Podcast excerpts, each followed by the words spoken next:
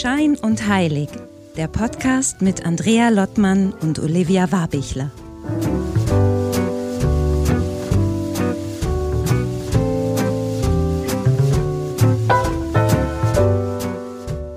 Hallo Olivia, hallo Wien. Hi Andrea. Hallo Husum. Bist du heute in Husum? Ich ja, klar, in Husum. Und äh, ja. wie gesagt, die Graue Stadt am Meer macht auch wieder äh, ihrem Namen alle Ehre hier oben. Deswegen ist ja. mein Kontrast heute wieder im farbenträchtigen Pulli. um dagegen ein bisschen. Ich wollte gerade sagen, Orange ist die Powerfarbe da gegen die Depression quasi. Sozusagen. Und ich muss echt sagen, heute, ich bin ein bisschen aufgeregt bei diesem Gespräch. Wir haben jetzt schon ein paar Interviews gemacht und wir haben immer auch, ich finde, spannende Gäste gehabt und auch Gesprächspartner. Aber heute habe ich so ein bisschen, ja, so eine kribbelige Aufregung irgendwie, weil ich finde, das Thema ist schon sehr sehr, besonders, weil ich unsere Gästin auch ähm, irgendwie über einige YouTube-Filme gesehen habe, ihr Buch gelesen habe und so und ein bisschen in dem Thema auch unterwegs war. Ähm, ja, es ist irgendwie jetzt ganz speziell, ähm, sie wirklich hier heute zu haben. Und wir haben ja echt, äh, ja, eigentlich schon ein besonderes Thema, weil es um das Thema mehr oder weniger Nahtoderfahrung geht. Und ähm, mhm. Olivia, wir kennen uns ja jetzt schon eine Zeit lang. Ich meine, ich bin mir nicht sicher, aber sag's mal, du hast mir irgendwie auch mal was erzählt. Du hattest keine Nahtoderfahrung, aber du bist irgendwie irgendwie vom Blitz getroffen worden oder du saßt irgendwo und dieses, irgendwas wurde vom Blitz getroffen. Kannst du mich da nochmal mit abholen? Was war das bei dir? Ja, also es war jetzt, also ist jetzt, wird jetzt sehr geschmälert durch die Geschichte danach, wobei es trotzdem also ein kurzer, panikartiger Moment war. Äh, ich finde es lustig, dass du sagst, dass ich vom Blitz getroffen wurde. Nein, ich nicht, aber ich saß in einem Flugzeug, was vom Blitz getroffen wurde. Das war also eine sehr absurde, ganz kurz muss ich das erläutern. Also schon scheiße, wenn man in einem Flugzeug sitzt, was vom Blitz getroffen wird, weil es nicht so angenehm ist. Wenn man dann aber noch umgeben ist von Griechinnen, ist es wirklich nochmal eine Spur schwieriger, weil man muss wissen, Griechinnen sind, meine halbe ähm, Stieffamilie ist griechisch, deswegen darf ich das sagen, aber die sind auch schnell, schnell sehr äh, emotional und äh, es ist halt gleich Panik ausgebrochen.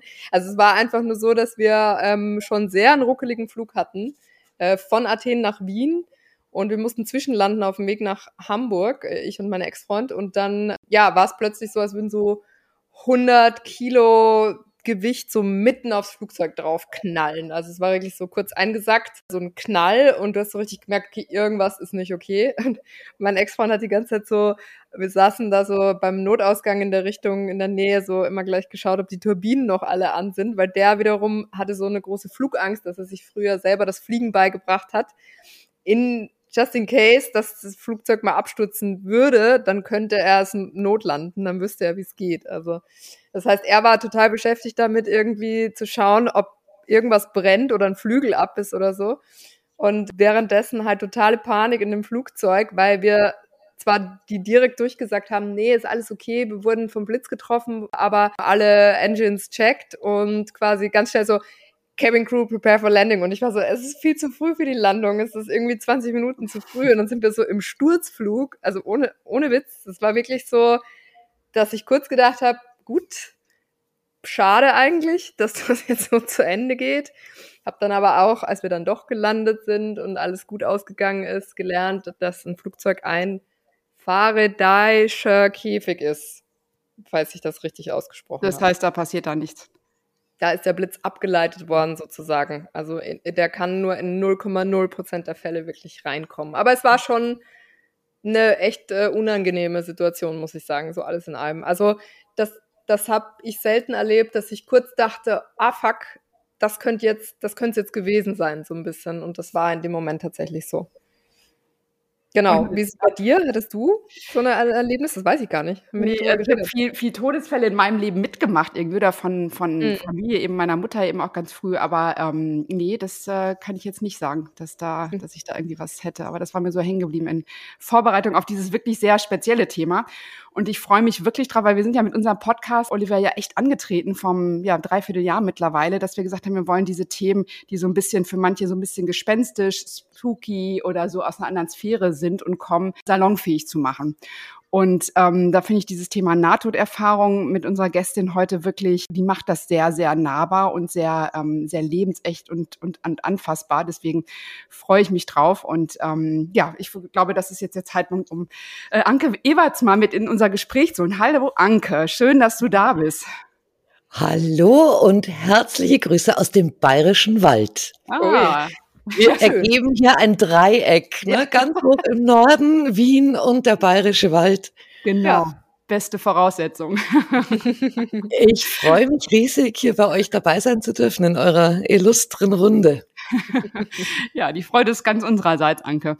Anke, du hast ja nur eine wirklich wahnsinnig unglaubliche Erfahrung gemacht und äh, ich kann mir vorstellen, in jedem Interview musst du ja erzählen, was ist das und so und manchmal kann mir auch vorstellen, nervt dich das vielleicht so ein bisschen, aber wir möchten dich auch bitten, einmal uns ein bisschen in diese Geschichte reinzuholen, weil das ist äh, ja schon einige Jahre her, 12, 13 Jahre wirst du gleich berichten, dass du wirklich äh, ja zu dieser Nahtoderfahrung kamst, weil du einen schlimmen Unfall hattest, einen Brandunfall sozusagen. Kannst du uns mal einmal reinholen in diese Situation? Vor 12, 13 Jahren, glaube ich, war das. Ja, gerne. Also erstmal wird mir ganz schummrig, wenn ich mich da in dieses Flugzeug hineinversetze, von dem du gerade erzählt hast. Oh Gott. Ähm, ja, bei mir kam das auch so von jetzt auf gleich. Ich habe einen Brandunfall gehabt beim Kaminanzünden. Und in gefühlt, gefühlt fünf Sekunden stand mein kompletter Körper in Flammen. Und so wie du eben erzählt hast mit deinem Freund, dass er immer Flugangst hatte, hatte ich immer Angst davor zu ersticken oder zu verbrennen. Oder zu ertrinken, ja. Es hat ja alles immer mit keine Luft mehr bekommen zu tun. Und ja, ich stand komplett in Flammen, habe auch zum Schluss Flammen eingeatmet, habe die ganze Zeit versucht, dieses Feuer auszuklopfen, also diese Situation noch irgendwie unter Kontrolle zu bekommen. Und da kam bei mir auch dieser Moment, den du vorhin beschrieben hast, dieses, ja, schade eigentlich. Jetzt ist vorbei. Der kam auch. Und bei mir war das so dieser Gedanke, boah, jetzt bin ich ja mal gespannt, ob es so einen Gott gibt. Ne? Also jetzt bin ich gespannt, was denn da so ist, wenn ich jetzt gleich sterbe. Aber das konntest du wirklich in der Sekunde denken?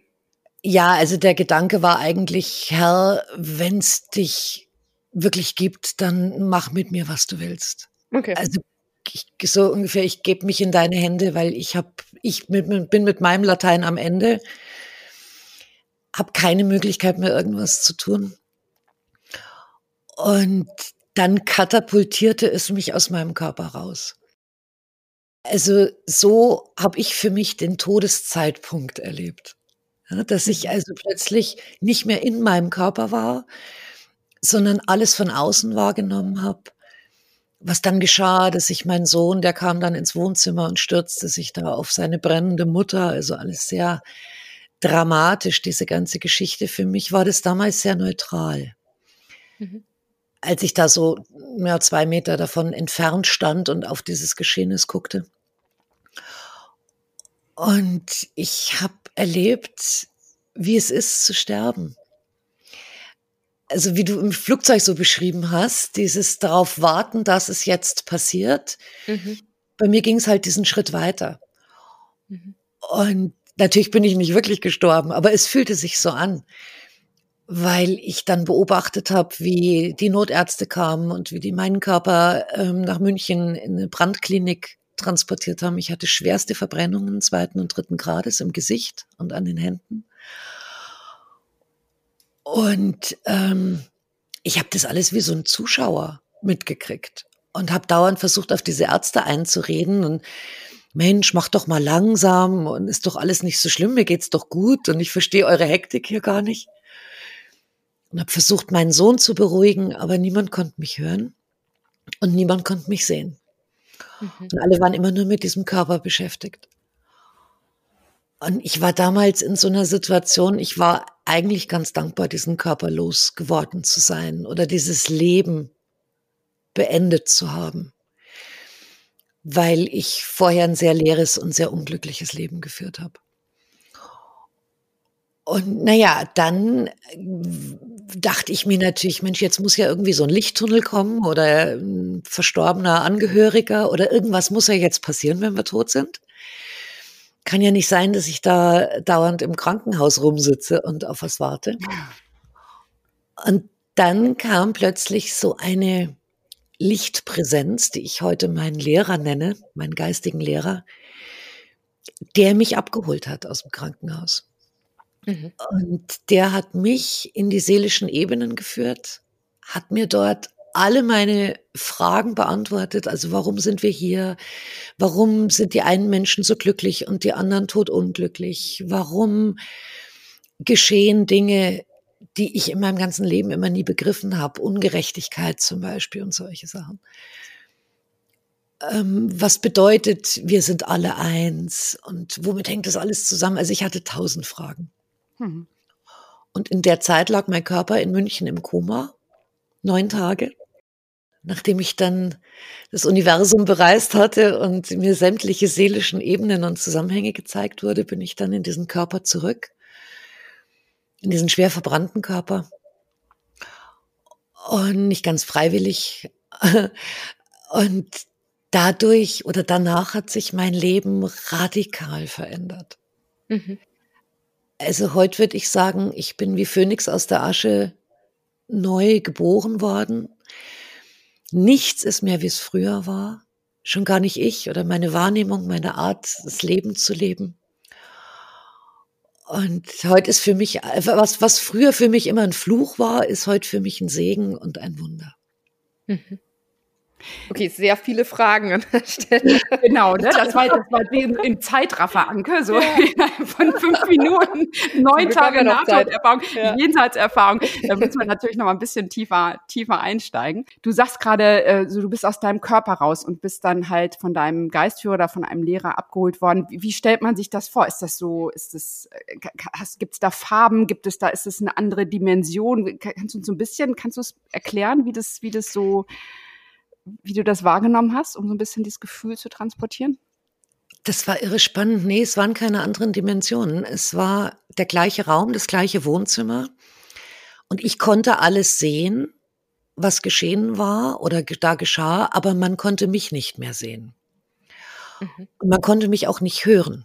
Aber ich konnte alles hören. Und ich wusste, was mein Sohn fühlt. Und ich, ich wusste um seine Angst und, und fühlte, was er fühlt habe dauernd versucht, auf ihn einzureden, habe aber ganz schnell gemerkt, er, er hört mich nicht. Ich konnte auch durch alles durchfassen. Also mein Körper war sehr transparent. Ich habe trotzdem gemerkt, ich habe Füße oder Beine, mit denen ich auf dem Boden stehe. Und habe ganz schnell gemerkt, ich fühle mich ganz ähnlich, wie ich mich sonst auch gefühlt habe.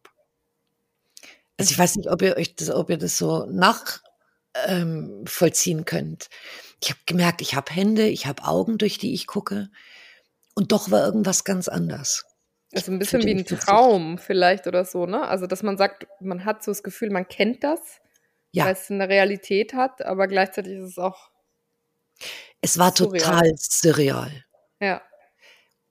Ja, weil ich habe dann irgendwie gemerkt, ich kann durch, durch einen Tisch oder durch irgendwas durchgreifen. Also diese feste Materie war nicht mehr fest ich hatte überhaupt keine Angst mehr. Es war alles sehr neutral.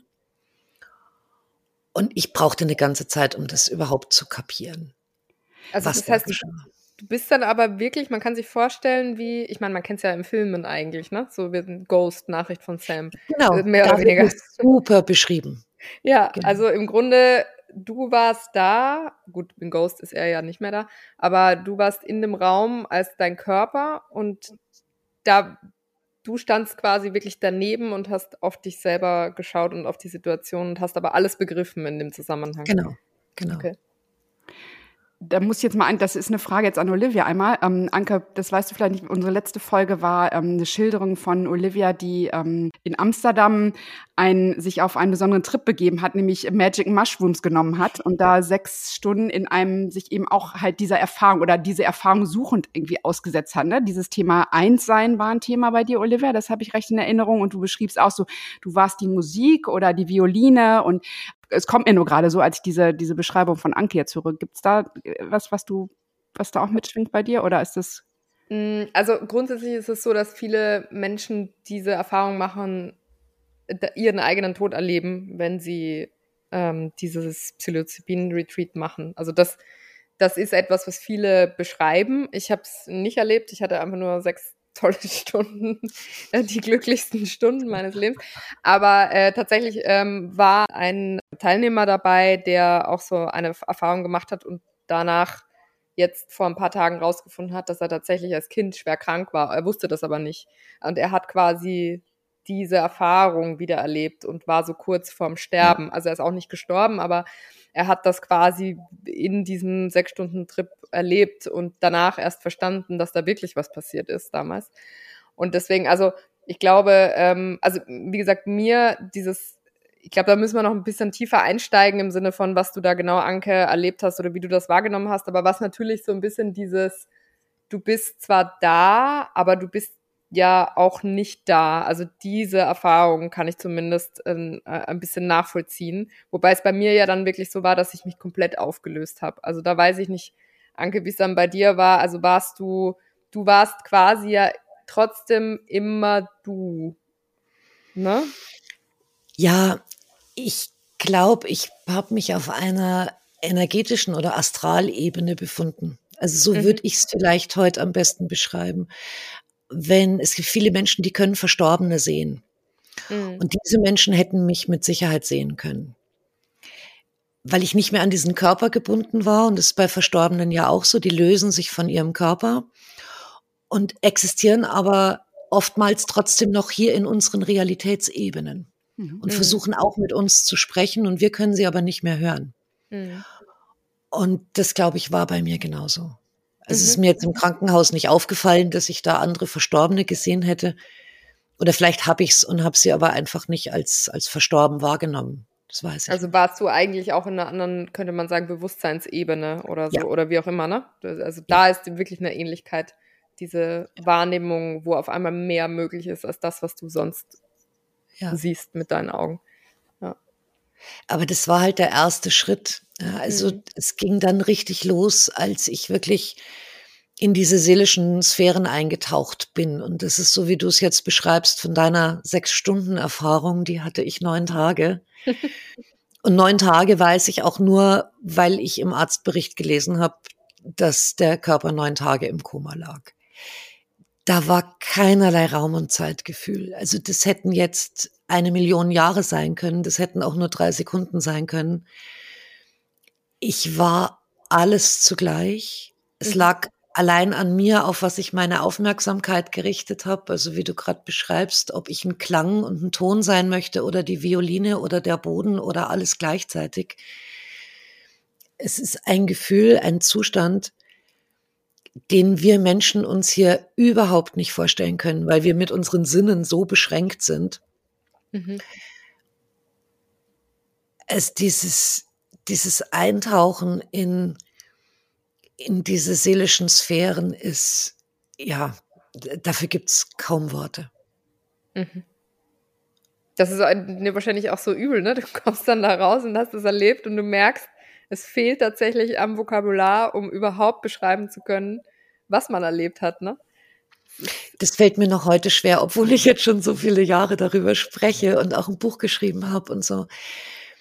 Aber wie will man Unendlichkeit beschreiben? Wie möchte man einem blinden Menschen erzählen, was die Farbe blau ist oder mhm. ähm, wie, wie das Meer oder der Himmel aussieht? Und, und wir Menschen sind hier so blind, was diese, was diese Farben und dieses, diese seelischen Welten betrifft. Wir sind so abgeschottet davon, dass es sehr schwer ist, da wirklich Worte zu finden. Deswegen liebe ich es, die Menschen in diese Ebene mit reinzunehmen. Ja, und ich war ganz verzaubert. Und ich habe es eben Olivia im Vorgespräch gesagt, so, ich hatte eben dein ähm, Buch gelesen und das Hörbuch auch. Und ähm, was am Ende eben so bleibt, ist wirklich dieses, man ist so in diesem, ja, so eine Art von Vertrauen und Urvertrauen, ne? dass alles gut ist und dass alles ja. gut wird. Und das ist so die, die Botschaft, die so wirklich ganz tief hängen geblieben ist und was dir mit deinem Buch echt äh, gelungen ist. Das fand ich ganz, ähm, ganz besonders an deiner Beschreibung. Aber ich möchte noch da noch mal einmal kurz nachhaken. Und zwar, du, du sagtest eben, dann ähm, ist dir dein Lehrer begegnet und äh, der hat dich dann auf eine, auf eine Reise quasi mitgenommen durch diese verschiedenen Bewusstseinszustände. Ähm, ist es, und dann hast du Fragen gestellt, hat der Lehrer dir gezeigt, was du jetzt wissen musst? Wie, wie kann man sich das vorstellen? Kannst du das nochmal so ein bisschen unseren Hörern und Hörern erzählen? Also erstmal war ich total happy im Krankenhaus, dass da plötzlich was passiert, äh, dass jetzt da sich plötzlich was verändert, weil ich mir schon dachte, das kann nicht kann ja nicht wahr sein. Jetzt ist man tot und dann hängt man da im Krankenhaus fest. und man bleibt womöglich da. Das ja und, und um Gottes Willen, jetzt bleibe ich auch noch hier und keiner mhm. hört mich. Also es war kein angenehmer Zustand. Und dann kam da, war da plötzlich diese Lichtgestalt und der sagte zu mir, er wird mir gern was zeigen. Und ich war erstmal nur happy und habe mir gedacht, ja, endlich, endlich geht's los. Und der hat mich dann da aus diesem Kranken, der hat mich so, kann man sich vorstellen, in den Arm genommen, umarmt und hat mich aus diesem Krankenhaus rausgezogen. Und das war mega schön. Ich sah München bei Nacht von oben. Mhm. Und ähm, es zog mich immer höher und diese Lichter der Stadt, die wurden immer kleiner. Und ich habe gemerkt, dass immer mehr Last von mir abfällt immer mehr Schwere, dass ich mich immer größer machen kann, immer mehr ausdehnen kann. Und ich habe innerlich gejubelt. Und ähm, ich spürte nur, dass er gelacht hat. Und dann brachte er mich auf so eine Ebene, da war es gleißend hell. Und ich dachte mir, ist das geil. Jetzt bin ich zu Hause. Das ist jetzt, das ist mein Zuhause weil es da wunderschön war. Es war einfach nur ein Gefühl von Liebe, aber gar nicht so eine Liebe, wie wir sie hier als Menschen kennen, sondern so allumfassend und so ganz selbstverständlich und alles beinhaltend. Und ich kam da an, ich hatte da auch wieder Boden unter den Füßen, ich hatte das Gefühl, ich kann stehen auf einer lichtdurchfluteten Ebene und dachte mir, das ist der Himmel. Und er meinte dann, oh Gott, ich weiß gar nicht mehr genau, wie es weitergeht. Er meinte dann, dass das alles nur eine Vorbereitung sei. Und dann habe ich natürlich gefragt, ja, Vorbereitung worauf? Also das war so eine meiner ersten Fragen. Und dadurch ging es dann einen Schritt weiter. Er erzählte mir, dass ich jetzt erstmal äh, zur Ruhe kommen darf, dass das für die für das Bewusstsein sehr anstrengend ist, aus so einem engen Körper herauszukommen und dass ich mich erstmal an diese hohen Schwingungen gewöhnen muss. Und gefühlt ging es aber dann gleich weiter. Ich konnte dann gleich auf dieses Leben zurückblicken, auf eine Art und Weise, die wir Menschen uns auch überhaupt nicht vorstellen können. Das ist so ein bisschen, als würdest du in einen multidimensionalen Film eintauchen. Ein Film, wo du nicht nur Bilder siehst, sondern auch alle Gefühle fühlst, und zwar von allen Schauspielern oder allen Protagonisten und ganz genau weißt, was wäre, wenn der eine oder andere eine andere Entscheidung getroffen hätte? Was mhm. wäre passiert, wenn, was weiß ich, ich meinen Mann damals nicht geheiratet hätte? Also du, du weißt, du guckst auf dein Leben zurück und du weißt einfach alles. Du weißt, wie sich jeder Mensch gefühlt hat, wenn du da irgendwo mal sauer warst auf jemand. Dann konntest du in diesem, in diesem Rückblick fühlen, wie sehr du den anderen Menschen dadurch getroffen hast. Mhm. Oder ähm, mein Vater ging mit mir immer recht ruppig um in meiner Kindheit. Ich konnte genau fühlen, warum er das gemacht hat und wie es bei ihm dazu kam. Und dadurch kam ein Verständnis in mir auf, eine Dankbarkeit und eine Anerkennung all diesem gelebten Leben gegenüber. Das war irre. Mhm. Wow. also, ähm, darf ich dazwischen kurz fragen, warst du gläubig, bevor dir das passiert ist? Oder bist du gläubig jetzt? Oder wie, wie stehst du zum Glauben? Äh, ja, wie definiert man Glauben? Also ich bin schon sehr früh aus der mhm. Kirche ausgetreten, mhm. selbst in der Schule schon, ähm, weil mir die Religionslehrer die Fragen, die ich hatte, nicht beantworten konnten oder auf jeden Fall für mich nicht zufriedenstellend. Aber ich bin in einem ich würde eher sagen, quantenwissenschaftlichen Umfeld groß geworden. Also ich wusste immer, dass alles zusammenhängt, dass Körper, Seele, Geist eine Einheit bilden. Ich bin naturheilkundlich groß geworden mit Astrologie und ähm, tiefen Gesprächen meiner Eltern über die seelischen Zusammenhänge. Mhm. Ähm, ich hatte Gespräche meiner Eltern mitbekommen, dass es nach dem Tod weitergeht, dass, dass es keinen Zufall gibt und solche Dinge. Mhm. Und ich war sehr, sehr neugierig. Mhm. Also ich wusste, es gibt etwas Höheres, etwas Größeres als wir, etwas Übergeordnetes. Das heißt, glaubst du, dass das auch für dich dann vielleicht auch das einfacher gemacht hat? Also wir wissen ja nicht, ob jeder, wobei du kennst wahrscheinlich viele andere Nahtoderfahrungsschilderungen, sind die alle ähnlich, oder? Es kommt wirklich drauf an, was man glaubt. Also wenn man davon überzeugt ist, dass äh, Jesus Christus der Einzige ist, der uns erlösen kann, dann wird man Jesus Christus sehen. Dort. Also dann hätte mich wahrscheinlich Jesus die, die Figur oder die, die Energie von Jesus Christus abgeholt. Mhm. Weil ich das mit meinem Glauben möglich gemacht hätte. Wenn du Angst hast, in Hölle zu kommen oder was auch immer, dann wirst du wahrscheinlich ähnliche Umstände erleben. Die wirst du dir selbst erschaffen. Also so wurde es mir erklärt. Mhm. Es hängt also sehr stark ab, was wir glauben, wovon wir ausgehen. Und ich war sehr offen all dem mhm. gegenüber. Ich war einfach nur neugierig, habe so ein bisschen mit einem Lichttunnel gerechnet. Der kam dann nicht, bei mir lief es anders ab. Aber ich war einfach, ich hatte tausend Fragen. Hm. Aber eigentlich kann man schon mal auf die kleine Merkliste schreiben.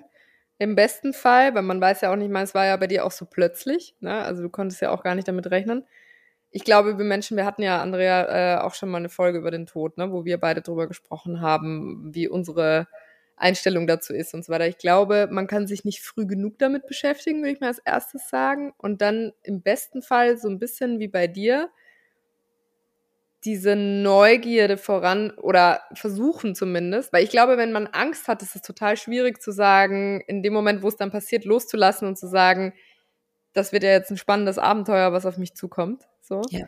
sondern dass man schon im Leben versucht, in irgendeiner Form zu sagen, okay, cool, wenn es mal soweit ist, dann versuche ich irgendwie, ja, das eben so vielleicht eher als Abenteurerin so zu sehen äh, und, und als neugieriger Mensch und eben nicht so sehr aus dieser reinen Angstperspektive. Ne? Also, dass man sich zumindest schon so ein bisschen versucht zu primen in die Richtung, weil wenn ich dann morgen rausgehe und vom Bus überfahren werde, dann, also ich weiß es ja nicht, es kann ja jederzeit soweit sein, dann ist es doch eigentlich gut, wenn man sich vorher da so ein bisschen ähm, Ziele setzt, oder? Ich glaube, wenn du vom Bus überfahren wirst, hast du nicht viel Zeit nachzudenken oder ja. überhaupt in der Angst zu gehen. Blödes Beispiel. Na, Wir bleiben beim Flugzeug. Ja, ja, genau. Bei mir ging das auch irre schnell. Äh, ich glaube, schwierig ist dann, wenn man weiß, es geht dem Ende zu und man ist sehr angstgeprägt erzogen worden. Hm. Dann hat man Angst, dass da irgendwas Dunkles gibt oder eine Hölle gibt oder jemand, der über einen richtet oder irgend sowas. Und deswegen mache ich alles, was in meiner Macht steht, um den Menschen davon zu erzählen, nein, das gibt es nicht. Da richtet niemand über uns. Und ähm, aus meiner Erfahrung war dieses Leben, das ich vorher gelebt habe, viel eher ein Tod, weil mhm. es war sehr leer, sehr unglücklich, sehr unerfüllt, als das, was mich dahinter, danach dann erwartet hat. Mhm. Und ich glaube auch, es ist wichtig für die Menschen einfach zu wissen, es geht danach weiter. Ja, es, ist, es endet nicht, es ist da keine Leere und kein Nichts mhm. sondern man taucht unweigerlich, wenn man dafür offen ist, in eine Liebe hinein, die ganz anders ist als hier für uns als Mensch im Körper. Mhm. Sie ist universeller, sie ist übergeordneter, sie hat keine Grenzen. Es lösen sich sämtliche Grenzen auf. Und in diese Liebe wird man hineingebracht. Also das geschieht auch nicht ruckartig, sondern wirklich Step by Step, sobald man den Körper verlässt. Mhm. Wobei wir ja jetzt auch nicht wissen, zum Glück bist du ja bei uns, das heißt, du bist ja wieder zurückgekommen. Aber jetzt wäre natürlich interessant zu wissen, was passiert danach danach. Also gab es dann irgendwie so einen Moment, du hast ja schon geschildert, du warst nicht ganz so happy mit der Entscheidung quasi, wieder zurückzukommen. Äh, wie, wie, wie war das dann mit der Lichtgestalt? Gab es da Diskussionen über, muss ich jetzt? Also diese ganzen Bereiche, in denen ich da war, da war eine Welt schöner als die andere. Und ich war ich war ja auch permanent davon überzeugt, dass ich tot bin. Also für mich stellte sich diese Frage gar nicht, mhm. ob ich in diesen komischen Körper wieder zurück sollte. Ich wusste ja auch, der ist schwer verbrannt. Ich wusste, der ist, der ist entstellt. Und vor allem war mein Leben sehr unglücklich. Ich wollte also in dieses Ding überhaupt nicht zurück. Und irgendwann brachte mich mein Lehrer in das Krankenhaus und ich stand an diesem Bett und guckte auf so ein Ding, das hatten sie, das sah aus wie, wie eingepackt, wie eine Mumie. Mhm. Ähm, das hatte Augenschlitze, aus dem Mund ähm, kam, hingen irgendwelche Schläuche raus. Das war ungefähr 200 Kilo schwer, denn wenn du einen Brandunfall hast, dann quillt dein ganzer Körper ganz stark auf. Und ich war entsetzt, also gar nicht mal, weil ich meinen Körper da so gesehen habe, sondern weil ich jetzt wieder hier in diesem Krankenhaus war. Es gab mit meinem Lehrer deswegen Diskussionen, weil ich den Sinn nicht verstanden habe. Warum soll ich in diesen Körper zurück? Was hat es für mich jetzt für einen für einen Mehrwert? Hm. Und vor allem hatte ich diese Freiheit, diese, diese Liebe erfahren und hatte keinen kein Bock mehr, ähm, nochmal in so eine innere Lehre reinzugehen. Und deswegen gab es da Diskussionen, ja. Und hast du dann gemerkt, dass es irgendwo an einem Punkt, also war es schon vorher klar oder hast du wirklich versucht, da zu sagen, nee, es muss jetzt, muss ich jetzt überstimmen? Ja, er hat mir dann erklärt, dass dieser ganze Unfall und das, was mir hier passiert ist, kein Zufall war, mhm. sondern dass ich eigentlich mein Leben lang danach gebettelt hatte, nach dieser Erfahrung. Ich hatte in diesem, in diesen Depressionen, die ich hatte, ganz oft nach oben gerufen. Verdammt nochmal, warum hilfst du mir nicht? Warum zeigst du mir nicht, wer ich wirklich bin? Das kann doch hier nicht alles gewesen sein. Also es war ganz oft in mir dieser verzweifelte Schrei, nu komm doch endlich und, und, und hilf mir, wenn es da diesen Gott gibt. Und das war halt geschehen. Und mhm. es wurde mir gezeigt. Und dann hat er mir erklärt, dass mein Job hier auf dieser Erde noch nicht vorbei sei, sondern dass ich jetzt bitte in diesen Körper zurückgehen soll und den Menschen davon erzählen soll, von meiner Erfahrung. Und dann ging die Diskussion erstmal so richtig los, weil ich gesagt habe, du kannst doch von mir nicht erwarten, dass ich in einen schwer entstellten Körper zurückgehe. Ich fand mich selber vorher schon scheiße. Das halte ich gar nicht aus. Dann hatte ich zwei Bedingungen. Und habe gesagt, okay, ich lass mich drauf ein, wenn du mir versprichst, dass, dass wir das mit diesem Körper hinkriegen. Hm. Und er lachte dann nur und meinte, ja, das kann er mir versprechen, dass der Körper heilen wird. Und zwar ganz von alleine. Und meine zweite Bedingung war, dass ich all das, was ich dort erlebt habe, nie wieder vergessen werde. Denn das war so eine, eine, eine ganz, ganz schlimme Angst von mir, wieder in hm. diese Leere hineinzutauchen. Dann lachte er und dann meinte er, ja, also alles, was wir einmal bewusst erlebt haben, so wie du mit deinen, mit dieser, äh, dieses Erlebnis mit den Pilzen oder mit, wenn mhm. das, ja, das mhm. wirst du nie wieder vergessen. Mhm. Das ist eingebrannt. Und genauso kam es auch. Also ich bin dann in diesen Körper zurück, habe den Körper als ein als das wundervollste, oh Gott, wie soll ich das beschreiben? Das, den wundervollsten Bereich kennengelernt, den ich je sehen durfte. Also für mich ist der Körper heute ein, ein Universum, ja, das größte Geschenk und das wundervollste Schöpfungsfeld im gesamten Universum ist unser physischer Körper. Und da bin ich eingetaucht und habe diese Farben in ihm gesehen und diese Schwingungen und ich habe diese die Liebe gefühlt. Ich konnte mit einzelnen Organen sprechen. Also es war irre. Ich habe mit meinen Zellen gesprochen. Und habe dann erlebt, dass mein Körper trotz schwerster Brandverletzungen sehr, sehr schnell heilte. Hm. Ich habe mich ganz schnell aus dem Krankenhaus entlassen auf eigene Verantwortung, musste nie eine OP machen, bin nie in Reha oder sonst irgendwo hin. Und heute, wenn man mich ansieht, kann man kaum glauben, dass mein ganzes Gesicht, die ganze Gesichtshaut transplantiert ist. Hm. Dass beide Hände transplantiert sind.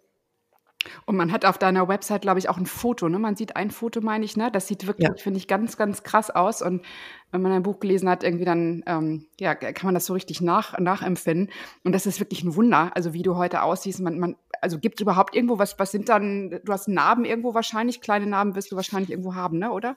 Ich habe ganz kleine Narben noch über den Lippen, mhm. weil es wurde die ganze Gesichtshaut abgelasert und mit so einer oh Gott, ich weiß den Fachbegriff nicht mehr, also mit einem künstlichen Transplantat bedeckt und an den Lippen ist es bisschen geschrumpelt.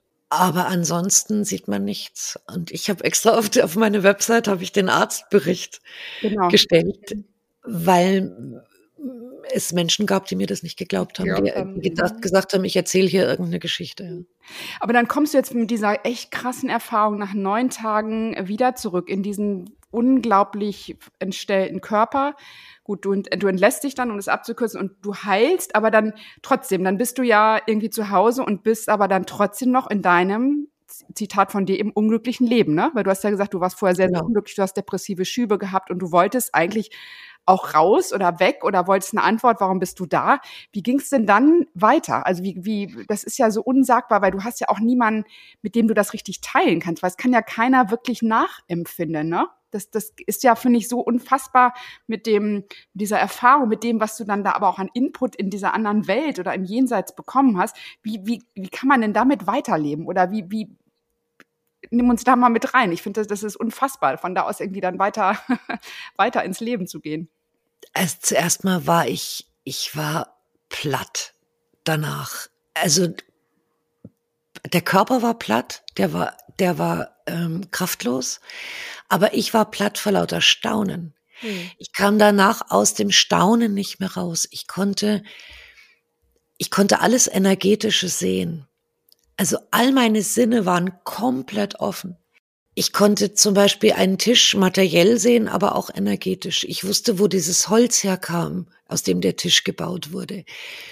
Wenn ich einen, einen Gegenstand berührt habe, habe ich den, das Bewusstsein dieses Gegenstandes gespürt und konnte damit in Kontakt gehen. Ich wusste, was mein Mann denkt und fühlt.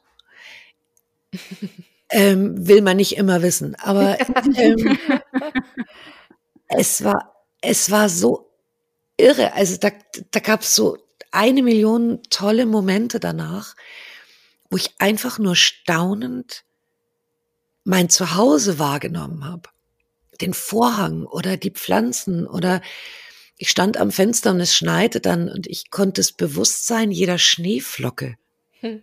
sehen und fühlen. Das ist, also man hat das Gefühl, man, man, man ist komplett gaga. Das kannst du auch keinem erzählen. Ich habe es ein paar Mal versucht am Anfang, aber das haben sie dann abgetan mein Papa ist ja Arzt und der meinte dann, ja, Kind, das sind die Opiate und du bist ja vollgepumpt worden, wenn man so im Koma liegt und so. Das sind irgendwelche Gehirnareale. Aber das war's nicht. Und ich war so glücklich. Ich war durch und durch glücklich mit allem. Und ich wusste, dass ich jetzt dieses, dass ich dieses alte Leben nicht mehr weiterleben kann. Ich hm. wusste, ich muss jetzt alles verändern und konnte aber noch gar nichts selbst machen. Ich konnte weder allein auf Toilette, noch mir allein ein Brot schmieren, noch Zähne putzen, noch duschen. Es war nichts möglich, weil meine Hände dick einbandagiert waren.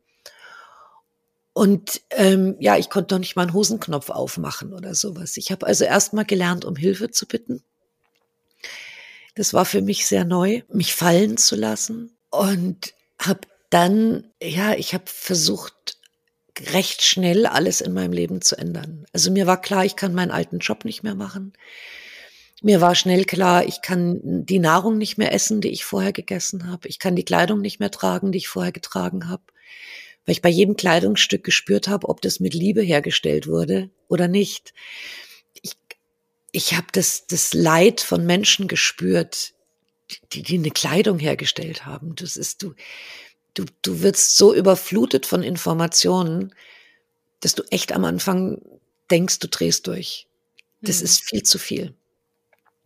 Ich musste ganz viel aus meinem Haus entsorgen, weil ich gemerkt habe, ich bin wie zugemüllt mit Gegenständen, die alle nichtssagend sind, die alle keine Rolle spielen, keine Bedeutung haben.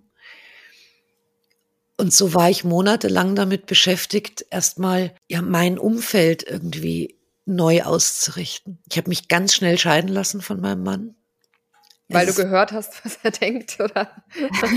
nee, ja, das auch, aber nee, weil, weil wir so eine karmische Beziehung geführt hatten. Ich war 16 Jahre verheiratet und ähm, das war eher ein Brauchen und eine Gewohnheit als Liebe.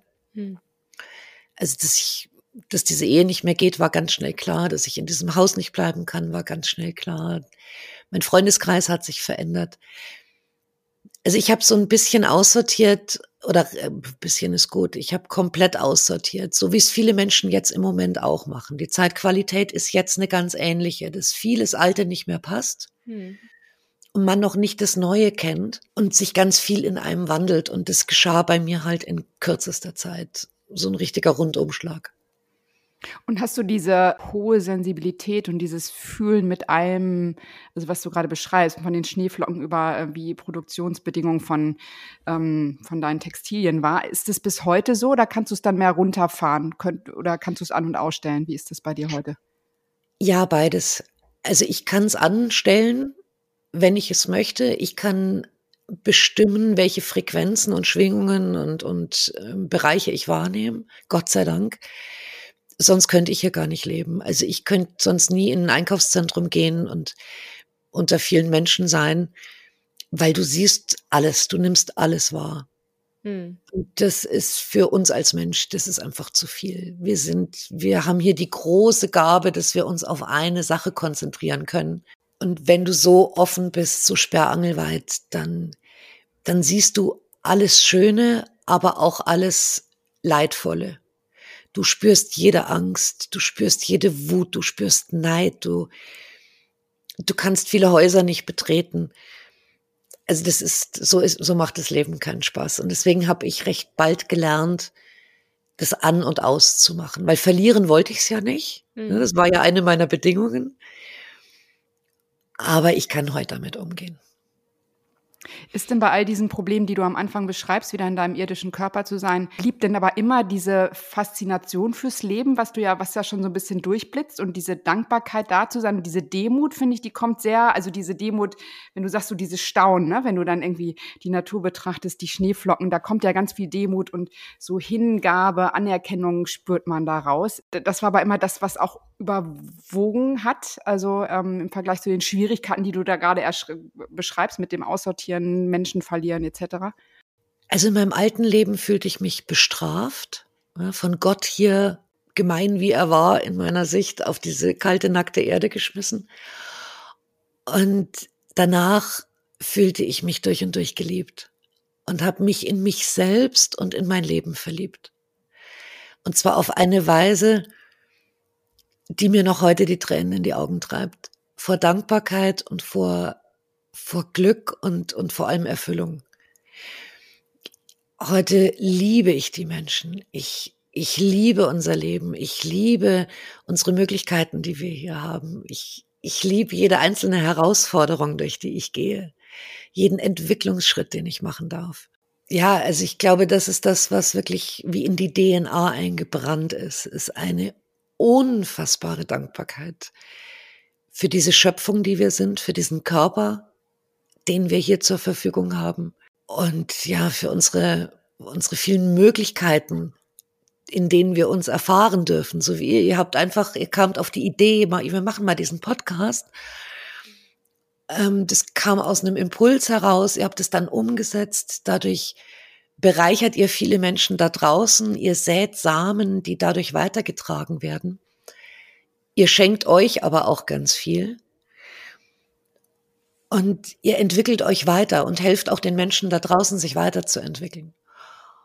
Und das ist wunderschön, das erfüllt das Leben. Und wir können alle in jedem Moment entscheiden, in welche Richtung blicken wir, womit beschäftigen wir uns. Sehen wir die Chancen und, und das Schöne im Leben oder gucken wir auf das, was alles im Moment schief läuft und wovor wir Angst haben müssten? Das Leben an sich ist für uns alle das Gleiche. Es kommt immer nur darauf an, auf was blicken wir. Hm.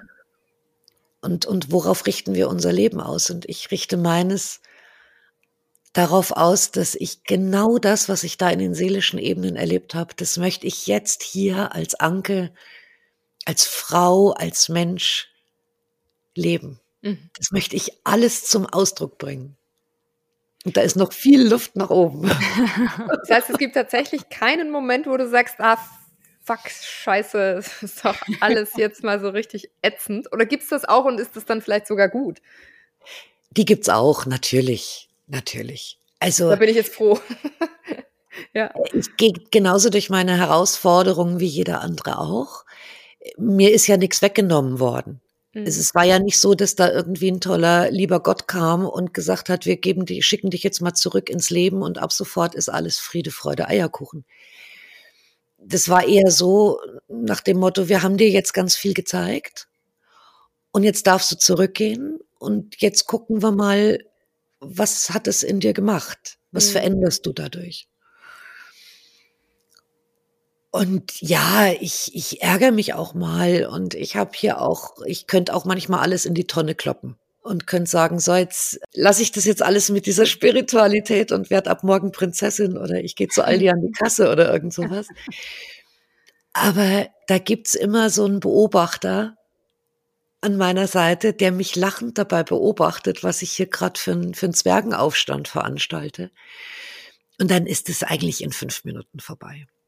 Also kannst du dich wirklich so schnell wieder connecten ja. quasi damit. Und das ist schon. Ja.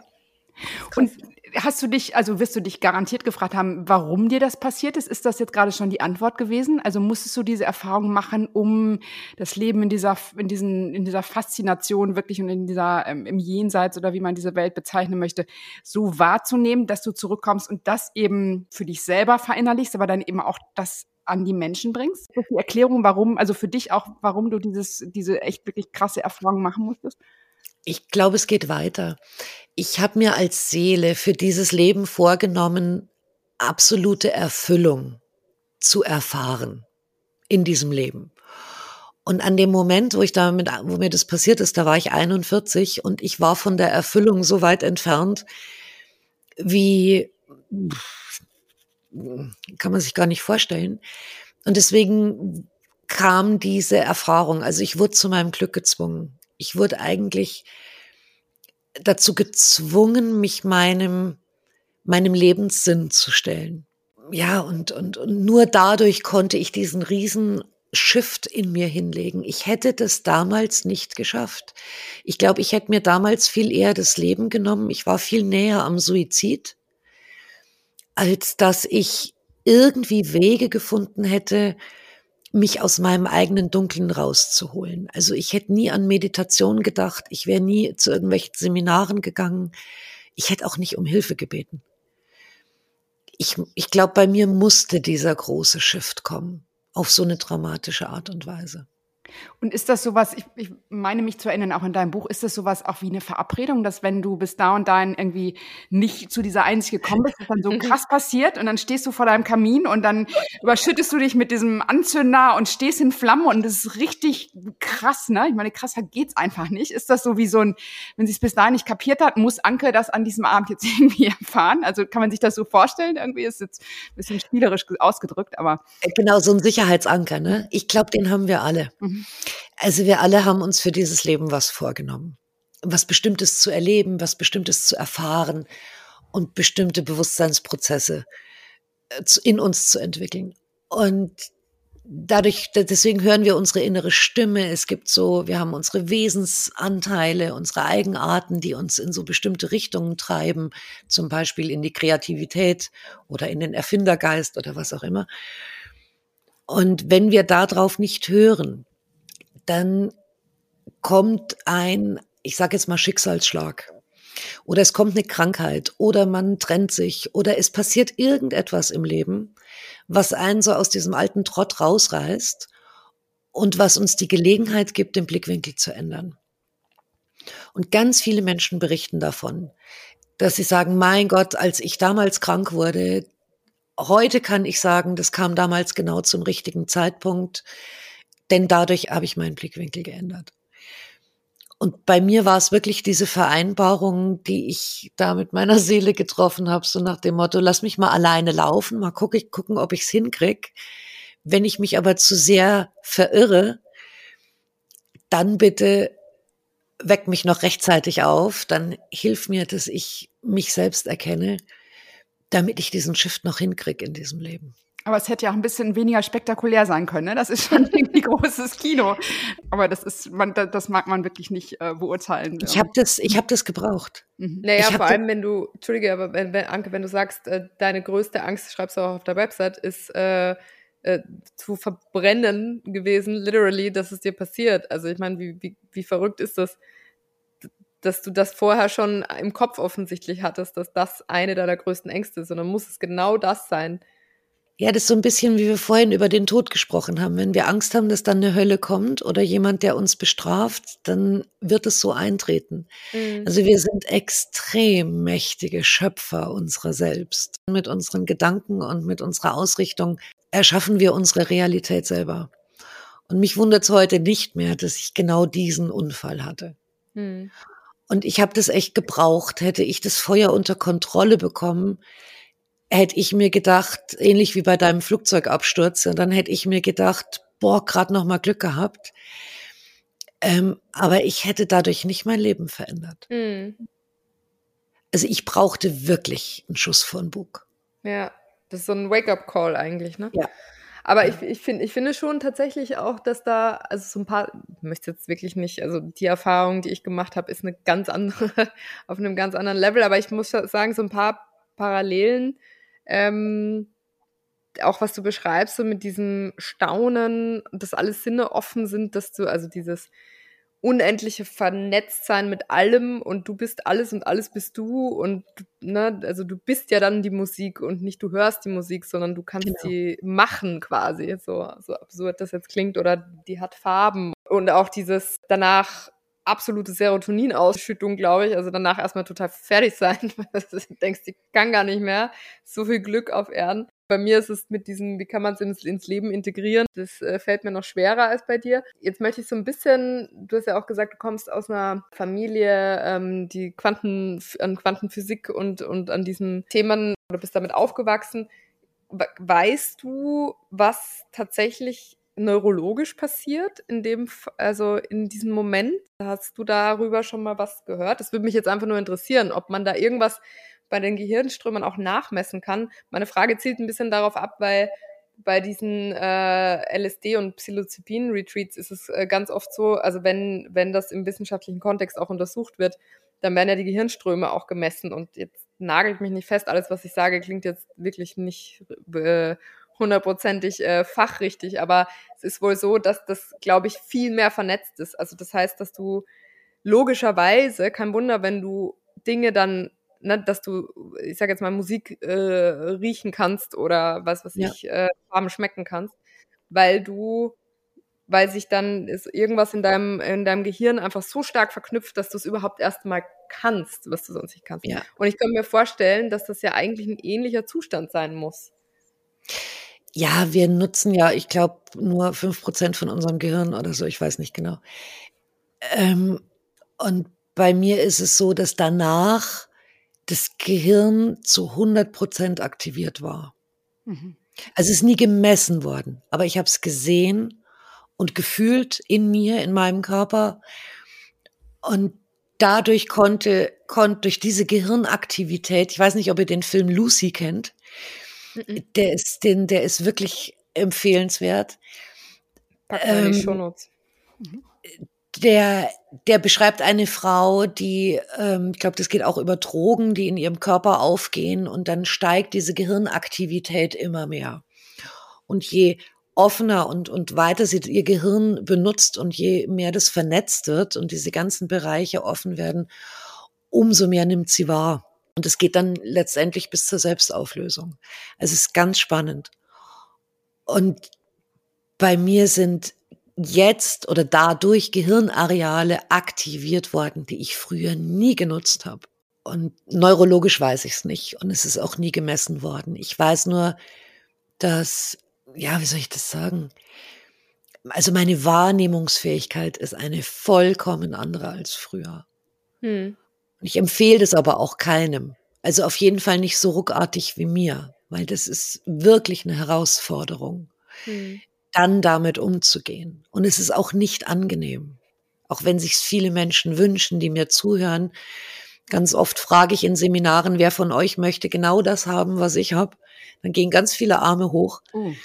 Und ich muss immer lachen und muss sagen, überlegt euch gut, was ihr euch wünscht. Weil es schon einen Sinn hat, dass wir uns nur auf bestimmte Dinge konzentrieren können und dass wir vieles, vieles nicht wahrnehmen. Hm. Aber man kann halt vielleicht besser in die Hand nehmen, auf was man sich konzentrieren möchte. Ja. Hm. Ihr habt jetzt beide, also Olivia, du hast jetzt Pilze genommen vor einigen Wochen und äh, du berichtest von dieser Erfahrung. Anke, du hast jetzt wirklich diese, diese neun Tage ähm, im Jenseits oder diese Nahtoderfahrung gemacht mit allen Jahren, die darauf folgten, mit einer Umschiftung des Lebens.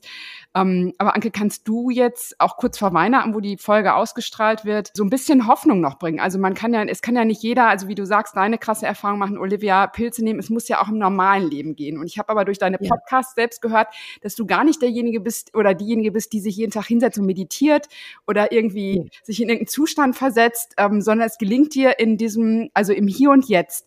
Und das äh, finde ich fasziniert mich und kannst du da vielleicht auch so ein paar Tipps geben für Menschen, in diese Freude zu kommen, die wirklich aus jeder Pore spricht bei dir und auch aus deinem ja. Buch spricht. Wie, wie kann man so ein bisschen daran festhalten? Weil ich kenne es von mir selber. Ich finde dieses Thema Urvertrauen, wenn ich wünsche, wenn ich mir irgendwas wünsche, vor allem Geld, Materie, ich sage mal so, in diesem dauerhaften Urvertrauen, dieser Verbundenheit zu sein sein. Das ist so das größte Geschenk, was ich mir selber machen könnte. Deswegen äh, bin ich ganz fasziniert und immer sehr offen für, für Tipps, Anke.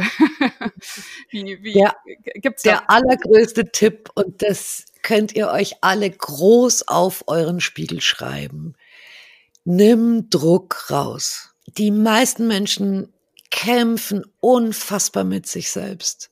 Also allein wenn du über dein, deine Sehnsucht nach Urvertrauen sprichst, spürt man schon diesen, okay diesen. Kampf, dieses, diese Ausrichtung darauf, es ist noch nicht da und ich muss irgendwas tun, um es zu erreichen. Das ist Quatsch. Du hast dieses Urvertrauen. Das ist in uns allen ist alles da. Also erstmal nehmt Druck raus. Uns wurde beigebracht, dass wir etwas tun müssen, um irgendwo hinzukommen dass wir meditieren müssen, dass wir gut sein, gut Menschen sein müssen, dass wir die zweite Backe hinhalten sollen, was auch immer. Nein, wir müssen nichts dafür tun. Wir dürfen sein. Das ist das, was, was mich so erfüllt und so dankbar macht in jedem Moment in meinem Leben, dass ich weiß, dass allein dadurch, dass ich mich auf das Positive in meinem Leben ausrichte, ich dadurch wie ein Magnet wirke und immer mehr positive Dinge in mein Leben ziehe. Richte ich mich auf den Mangel aus oder auf das, was noch nicht funktioniert, dann verstärke ich das. Und deswegen wünsche ich jedem, der jetzt hier zuhört, nehmt Druck raus, ihr seid alle perfekt, wie ihr seid wir alle haben nie irgendwas falsch gemacht. Nichts an uns ist falsch, auch wenn uns das erzählt wurde. Und ich wünsche euch von Herzen, dass ihr jetzt beginnt, euch in euch selbst zu verlieben. Ganz langsam, ganz zaghaft. Viele, viele haben das verlernt, so wie ich früher auch. Und ich wusste überhaupt nicht, was glücklich sein bedeutet oder was mich glücklich macht. Aber das kann man üben. Und wenn es nur eine schöne Badewanne ist oder für sich selbst einen Strauß Blumen zu kaufen oder es sich kuschelig gemütlich auf der, auf, auf der Couch zu machen mit Kerzen. es geht so einfach, auf sich selbst zu gucken und sich was Gutes zu tun. Und wenn wir das verstärken und das üben, dann öffnen sich auch diese Gehirnareale in die Selbstliebe hinein. Und dann kommt da ein Frieden und ein Urvertrauen. Und dann zeigt uns das Leben, dass alles da ist. Also dann hören diese Kämpfe auf, auch gegen, weil du eben sagtest, mit, mit finanziellen Geschichten oder was auch immer. Das hört dann auf. Man, man blickt dann sehr dankbar auf das, was man alles hat. Und wir alle haben so viel.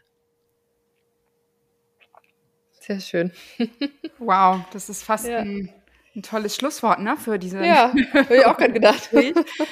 Und wirklich so die, die Essenz von einem. Also das hat mich jetzt sehr beeindruckt. Oder im Grunde klingt es auch fast wieder leicht, über die Dankbarkeit dann in diese Selbstliebe zu kommen. Und das ist etwas, was, glaube ich, jeder, jeder machen kann und sich äh, darauf, darauf ausrichten kann. Aber mich hat auch sehr beeindruckt dieses Thema Körper und wie sehr du in diese Liebe zu deinem eigenen Körper gekommen bist und wie sehr du das auch betonst, wie wichtig das ist, dass wir unseren Körper im Hier und Jetzt einfach annehmen, weil er letztendlich auch die Existenz ist für all das, dass wir hier sein dürfen ne? und, und hier leben und uns ausdrücken dürfen. Also ähm, ich bin sehr berührt. Vielen, vielen Dank, Anke. Das war ähm, richtig schön Von mit dir. Herzen gerne.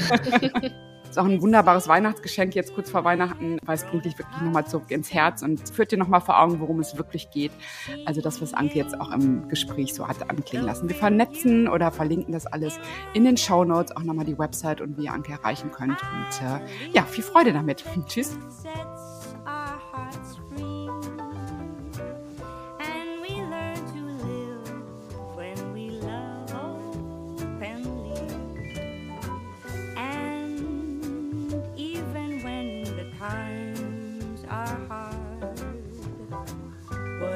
Das war Schein und Heilig, der Podcast mit Andrea Lottmann und Olivia Warbichler. Remember, you can only do right by me.